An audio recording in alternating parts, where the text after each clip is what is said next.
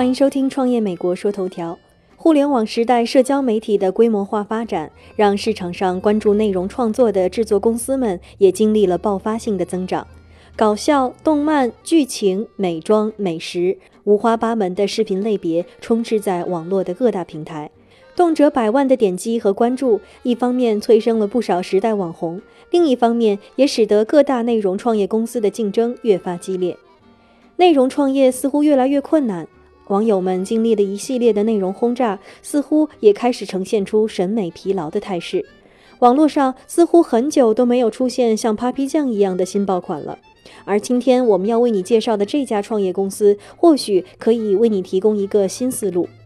现在在美国，打开你的社交应用，你可能会时不时地看到这样的画面。和大部分的 Instagram 使用者一样，在 Giggles 的照片主页上也不乏登山旅行、血拼购物，甚至情人节巧克力等等的图片分享。但最大的区别在于，它并非是我们司空见惯的金发碧眼甜美网红，而是一个满嘴獠牙、穿着血腥服装且有着骇人微笑的恶魔小丑。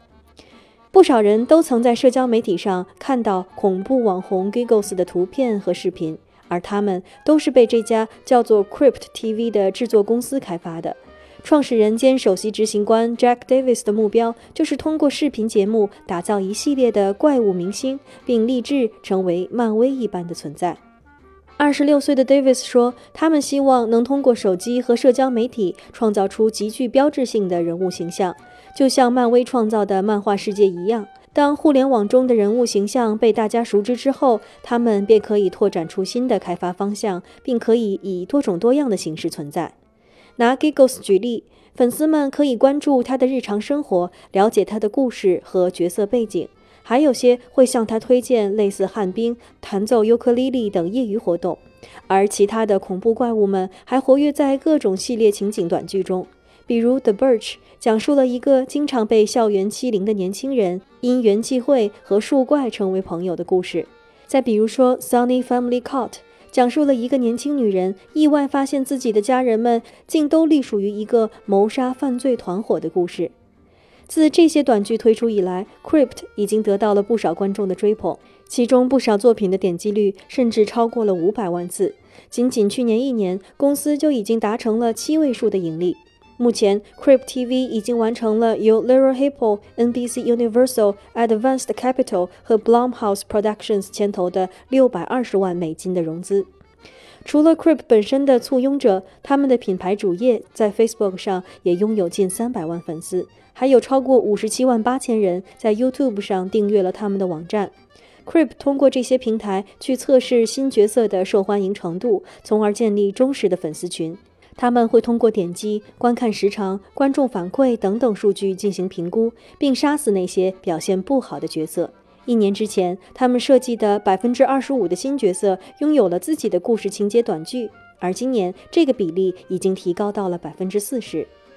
早先，Davis 在社交媒体内容爆发之时就已经注意到了恐怖内容的稀缺，于是他才创立了 Crypt。在恐怖电影的制作中，成本一向不是制作的关键。同时，很多有意思的故事也并不需要拘泥于长度，短可能也是一个优势。同时，在市场上还没有人想到恐怖题材也能在手机端上找到突破口，所以他坚信这会是下一个流量暴涨的创作趋势。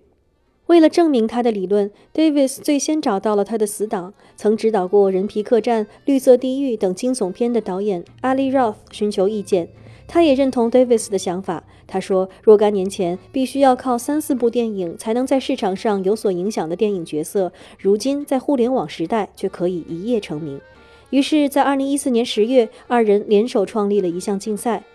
在他们二人创立的这项比赛中，参赛者需要创作一个六秒的恐怖短片，而优胜者则有机会和 Ali Roth 一起开发这个惊悚片项目。他们的这项活动征集到了超过一万五千份作品，事实上也证明了 Davis 最初的想法，至少在创造力上，恐怖短视频有的一玩。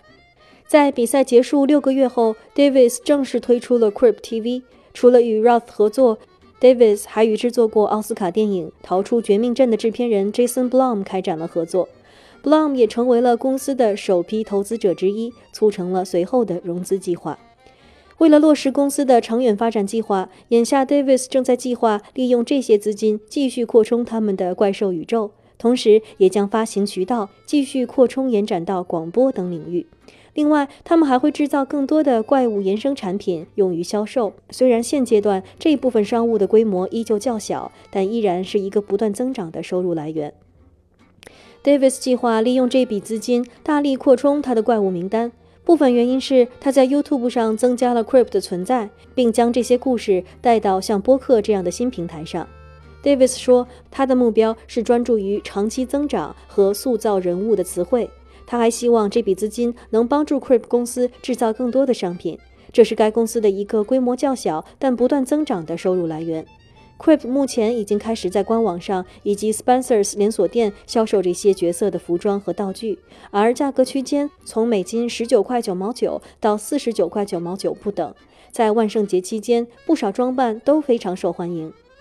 同其他内容制作商一样，Crypt 发展所面临的最大障碍之一，同样来自于市场竞争。现阶段，Davis 已经开始了和其他社交平台乃至移动领域的内容竞赛。不过，这也是行业爆发的前兆。在去年，小成本恐怖片《逃出绝命镇》不仅获得了一点七六亿美元的票房佳绩，还在年初的奥斯卡上获得四项提名。而 Netflix 旗下的《怪奇物语》第二季上线第一天就已经有约三十六万人看完了整整九集，所以恐怖题材的市场广泛关注度几乎是前所未有的。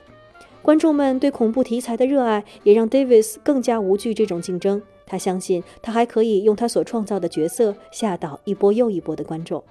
感谢你的收听，《创业美国说头条》，我们下周再见。